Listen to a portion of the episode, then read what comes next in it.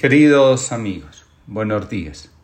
Les comparto la reflexión del día de hoy titulada La materia prima. En cada ser humano hay un impulso hacia la transformación que es innato, propio del alma.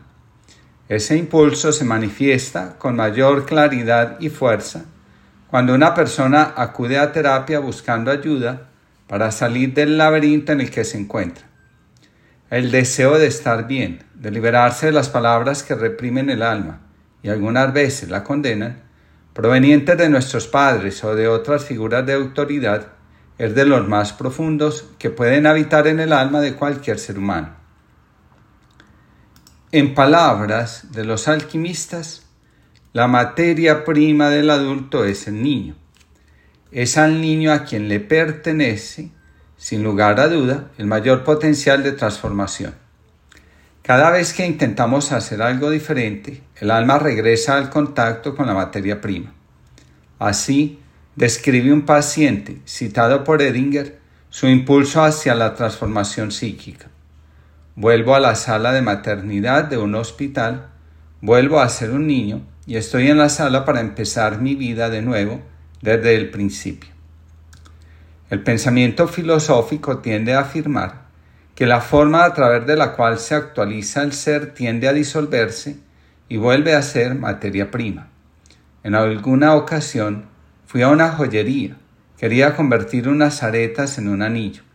Lo primero que hizo el joyero fue pasar por el fuego la, vieja forma del oro liberarlo de las aleaciones con las que había sido mezclado. Después de un rato, el oro regresaba a su forma original.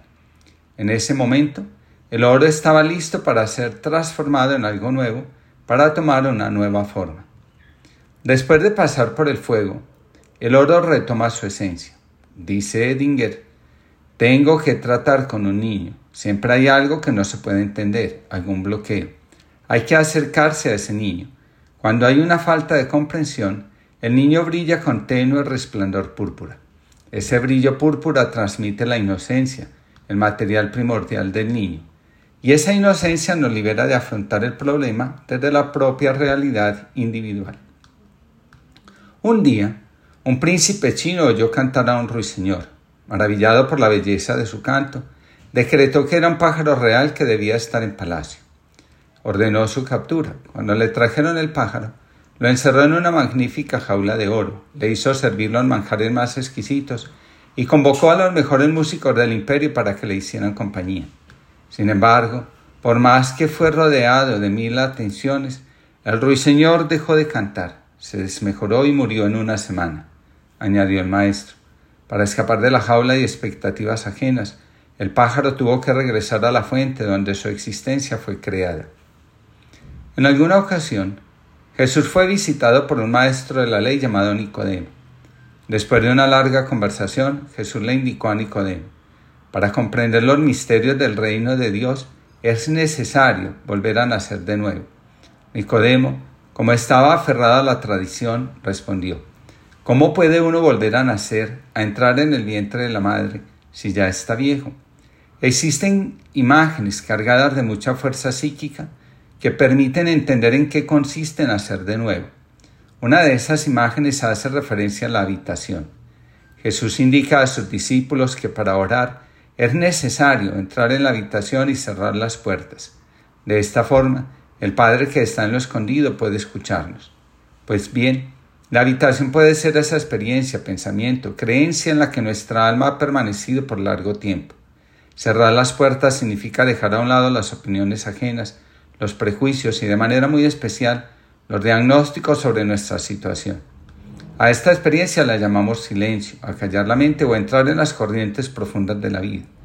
Nuestra disposición permite que el Padre entienda ese mandato, que está en lo escondido, por eso no podemos verlo, puede manifestar su deseo auténtico y la razón por la que está conteniendo, limitando nuestro crecimiento. Si queremos avanzar realmente en el camino de la vocación, es necesario aprender a entrar en contacto con nuestra materia prima, es decir, con el valor esencial que define nuestra existencia e identidad. Muchas veces esa esencia permanece escondida en el dolor o sepultada en el miedo, la ansiedad, las ganas de estar por encima de los demás o de las mismas circunstancias. Nuestra esencia es lo único que en nosotros está abierto a la transformación, al crecimiento, al desarrollo pleno. El regreso a nosotros mismos es la condición sine qua non de la auténtica transformación. Escribe un alquimista. Para ser breve, nuestra materia prima tiene tantos nombres como cosas hay en el mundo. Por eso, los necios no la conocen. Las dificultades para encontrar la materia prima de la vocación, del llamado de la vida, obedecen a nuestra poca o escasa capacidad de interiorización y a nuestro afán de seguir más la conciencia colectiva que la personal. La espiritualidad nos enseña que la verdad sobre nosotros mismos no está en la opinión ajena, sino escondida en lo más profundo de nuestro corazón.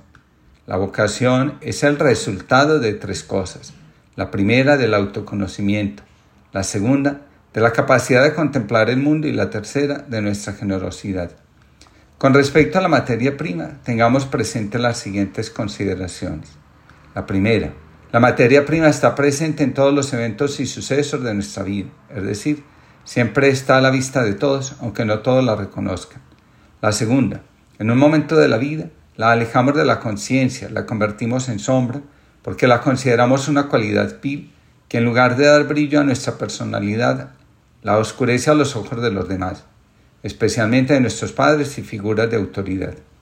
La tercera, la materia prima es el sufrimiento que nos habita y que al no ser significado continúa presente en nuestra vida invitándonos a recibir su mensaje.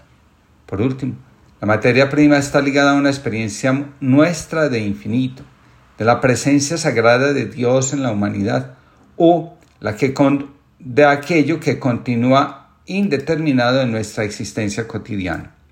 El miedo a lo ilimitado lleva en muchas ocasiones a encerrarnos en los límites que nos impone el ego.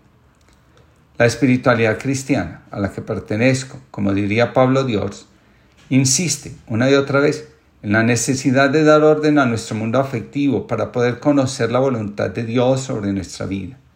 Donde hay desorden prima el caos y éste impide la visión no solo con respecto a nosotros mismos, sino también en referencia al mundo, al destino y lógicamente con respecto a Dios. Es muy difícil que alguien llegue a conocer realmente a Dios sin conocerse primero a sí mismo. De ahí que para responder con generosidad a la vocación a la que hemos sido llamados, sea necesario saber quiénes somos, qué nos lastima y qué nos limita.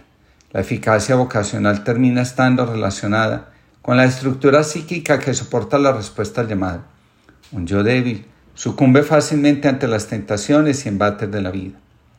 Enséñame, Señor, a vencer el miedo, al silencio, porque me da pereza, porque me incomoda, cuestiona y reta, porque yo no sé qué me espera, porque el corazón transita caminos inciertos en los que fluyen sin control mis sentimientos y esperan voces acalladas largo tiempo.